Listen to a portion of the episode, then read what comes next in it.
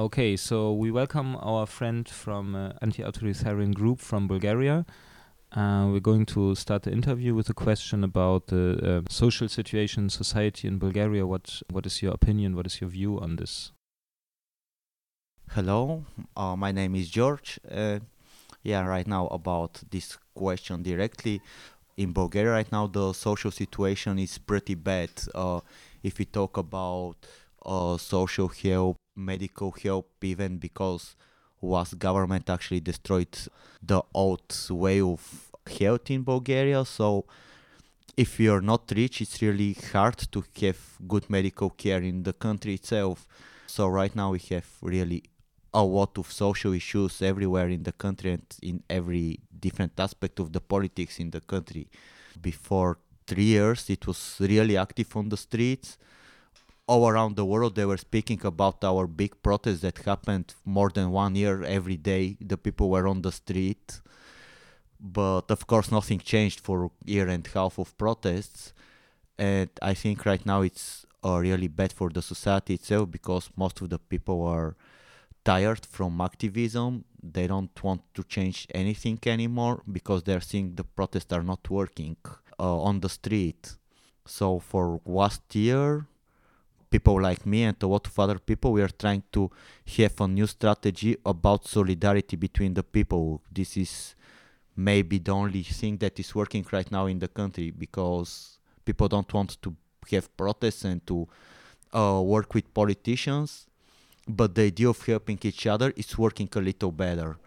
So, as I understand you, the the state uh, structures are quite weak in this kind of context about social welfare. And what about uh, anti-authoritarian ideas and uh, how people react, like ordinary people, on this kind of topics and ideas that uh, reflect in a direction of solidarity? When we started this, most of the people were coming there only, uh, you know, as a human help. They were not thinking about how this may become uh, something like a structure in the society. So we are trying every time to work with this to create this struggle to this structure. Uh, like when we have Solidarity Kitchen on the street, we are telling to the people that are coming there to give food. We want to have an assembly with the people who are active to give food and with the people who are actually taking the food. So we are trying to create this like a culture to the people about assemblies, about self-organization, and actually at some point we hope this may grow enough to become a proper a normal way more maybe for the society to resist the authorities. Um, which kind of topics were discussed in this uh, kind of assemblies? Can you give some short examples or was it only about how to share the food? No of course not. Uh, when you go there for the first assemblies of course you start with this because the people don't know what you're doing. So first you start with sim- something simple that they can understand easy. So we started the with, okay, how to share food. You can understand this because this is what you're doing. But after that, we put it more and more topics inside, like how we can make more solidarity to each other, how we can help more, how we can involve more people in this kind of groups. So our strategies are related to this to start with simple things that the people can understand and after that to go deeper and deeper and for now it's working.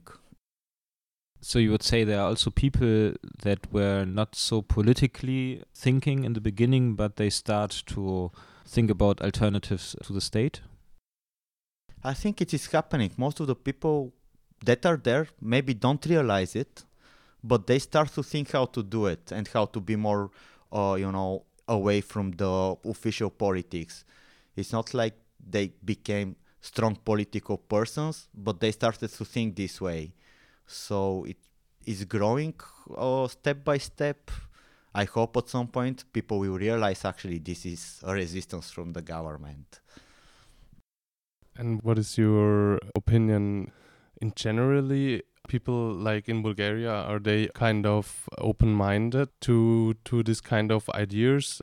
I mean, is it for example, is it hard to get in contact with people in in society for kind of this uh, anti-authoritarian group? Because here, I mean, in Germany, it, really often it's really subcultural thing and it's really hard to get in contact with uh, the rest of society I think this is the hard part every time. When you go out with other subcultural people, it's easy. They understand it, they like it. But when you go with something like majority of the society that are not related to the subcultures, a lot of times they're like, "Oh, but we need a good leader. This is our problem. We don't have a good leader." And when you start to explain, okay, we don't need the leader because we can do it alone, it became really hard to work with them it's really hard for those people to imagine to not have a leader around you and to organize your life alone. I think it's the same in everywhere when you go. What else were activities like from an anti-authoritarian perspective in recent years? Like you said, something like sharing food and getting in touch with people. What else happened in Bulgaria recently that were like influencing your movement and your groups? Well, we are trying, of course, to work with the subcultures uh, because they're really important for this kind of places. We have concerts and other events that are related to this kind of thing. We have uh, lectures and projections in different groups and in our anti-authoritarian spaces, but we are trying to not stay close only in those places. We are trying to go in a bar and tell them, you know, this night we want to have an event with a projection of a movie with a discussion about problem and stuff like that. Because when you go in a commercial bars and places like this you can reach more people that are not not part of the normal scene where only our people are going. It's really hard for now to work in this kind of relations but i think it's successful. More people are interested now and I hope it will grow even more in the next years when we have a new anti-authoritarian space. One big issue, like I heard when we talked before, is this uprising of racist and uh, fascist ideas in, in Bulgaria at the moment. Um, was it a kind of analysis of the anti authoritarian movement to work on this topic? Or is it more the necessity to do something because you have to defend yourself. It's definitely necessary to do something about it because it's uh, really hard on the street. It's almost everyday issue. There are people that are beaten, people that are afraid to go in some regions where those kinds of movement are hanging around. Uh, they're threatening some subcultural spaces in Sofia, so they're a big issue for everyone, not only for our community itself. And even on the big protests, when we had them in Sofia, they tried to separate the people a lot of times because you know some are from the Roma minority, other are from Turkish minority, and they were trying to separate the protest to be a white Christian protest. For our happiness back then, it didn't work because there were still not that many immigrants so the people just kicked them away from the protest. But right now, after a lot of immigrants started to come in Bulgaria, their movement started to grow really fast, and the common Bulgarian person became a lot more racist from before five years. And I believe right now, if we have really big protests on the street, it's really possible for those protests to be occupied from the right wingers in the country. Can you tell us a little bit more about the issues which are are leading to this. I mean, for example, there's serious trouble with uh, paramilitary groups on the borders, uh, which are like protecting uh, the borders of uh, Europe or whatever. So, um, yeah, can you tell us something about this topic? We don't know how to group those groups arrived for first time in Bulgaria, but we know for sure they're really strong groups. They're doing a lot of stuff that is against the Bulgarian law and they even put uh, the videos in the internet really proud how they're doing those stuff. No one of them was actually really suited uh, about these issues. They are not stopped from the police and the government so we believe a lot of them are working together with the police and this position is coming from upstairs in the maybe even in the government and they don't have problems with these uh, nationalist militias those movements started to grow when actually the Serbian border was closed and a lot of people started to come through Bulgaria to reach Western Europe. So maybe this is a strategy from our government to do a lot of illegal stuff with the immigrants without being shown as the you know bad state who is doing this. But even this may be paramilitary struggle on the border maybe it's not the biggest issue right now because there is uh, strong communities in the cities like in sofia if you uh, walk around the immigrant neighborhood it's full with uh, fan clubs of football teams ag- around the neighborhood because they want to keep the immigrants only in this neighborhood to not go out of there and we are seeing this in the center of one of the biggest cities. The police is doing nothing about it, and actually, this is one of the dangers for us and for everyone else right now in Sofia that no one is protected.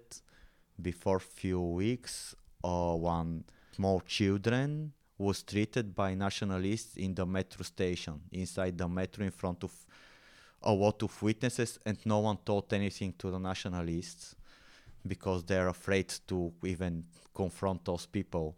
How that happened, maybe maybe it's hard to understand in different regions, but actually we have we had a lot of problems. Only in Sofia we have something like four thousand homeless people.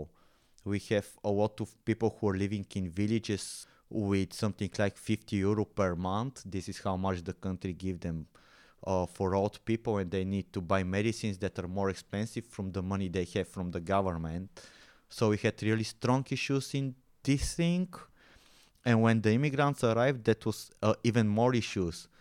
And a lot of young people became angry because officially the state is helping to the immigrants. And they were like, oh, why they're helping to the immigrants, but they're not helping to the people who need help in Bulgaria there is a lot of censorship in the medias and from the officials like uh, even a media cannot go inside the immigrant camp to see how worse the conditions there are so most of the people are thinking those people are living pretty nice inside those places and they're treated like they have special treatment they don't know those camps they have something like in one really small room 30 people should sleep on each other and stuff like that because they're treated really bad.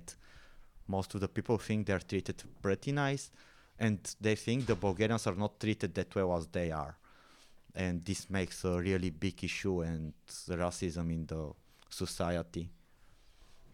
Okay, um, let's go back another time. I, I mean, the problems you are talking about. Um, it seems that the racists and fascists are organized quite well. So um, maybe you can tell us a little bit more about how you are organized and how you try to face that problems. I mean, like, what's the framework in which you are acting, and and what's your kind of strategy to overcome this problem? we are trying to work on this issue and not only on this issue on on the most of issues because like our region where uh, we are in Bulgaria there is a really big historical solidarity so uh, our strategies right now are mostly about to work with this historically uh, actually how welcoming Bulgarians are and stuff like that to open uh, you know again this kind of thinking how we should be thinking you know maybe uh, like we need to help to everyone and stuff like that and to forget that we are our differences because all of us have problems really big problems. And our strategies most of the time like in the solidarity even on the street or when we work with people outside of our community uh, always to think okay how we should help how we should uh, to us to the other people how we should change the way of thinking of the common person and to wake up this kind of feeling for solidarity that was pretty much alive before the socialism in bulgaria and even in the socialism we had a lot of solidarity between people. So we are mostly like uh, have even interviews we have a lot of events uh, we are pretty much organized only on assemblies with our community and sometimes we have assemblies with other communities that may be helpful or street assemblies with you know, common people from the street that are not political active most of the time. Okay. Since we are running out of time, we cannot go more into details for now. But we will add a link to more material from your actual info tour when we publish the interview. Thanks a lot for your time.